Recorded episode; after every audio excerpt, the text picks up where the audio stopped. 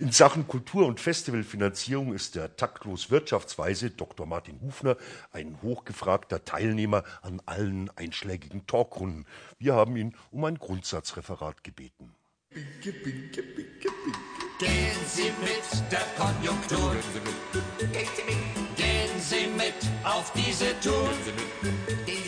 Schöpfen Sie Ihr Teil und schöpfen Sie die anderen köpfen Sie, sonst später ohnehin.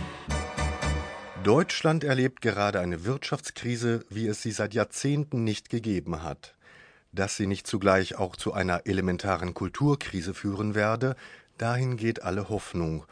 Gleichwohl gibt es zu solcher Hoffnung wenig Anlass.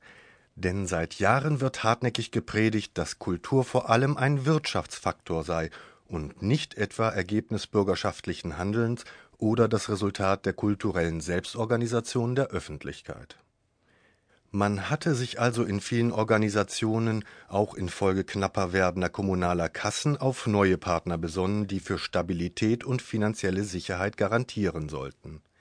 Ein reichhaltiges Netz aus Sponsoren produzierte vielerorts ein doppeltes Netz gegenseitiger Hilfe für die Sponsoren, von der Finanzwirtschaft bis hin zum mittelständischen Handel, brachte die Unterstützung kultureller Institutionen Reputation oder gar Werbeleistung.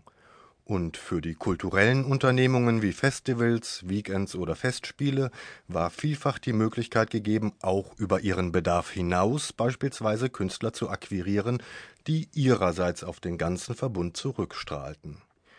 Aus Kultur wird Event, so verbindet man Anna Netrebko heute vielleicht schon mehr mit den Bayerischen Motorenwerken und ihrer offenen Oper in Berlin als mit gesanglichen Hochleistungen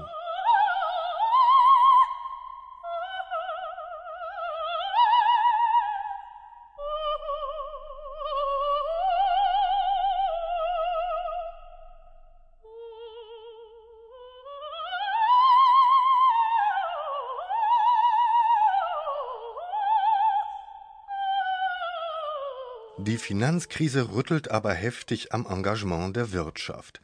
Schließlich kann man nicht auf der einen Seite Arbeiter entlassen und auf der anderen Seite den musikalischen Hochadel weiterpäppeln. Der Staat, der wir ja selbst eigentlich sind, hat seine Rechnung ohnehin schon aufgemacht, allerdings ohne uns.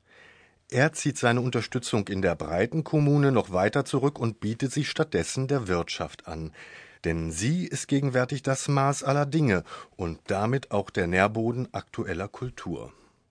Und damit verewigt sich nur die Fehlentwicklung.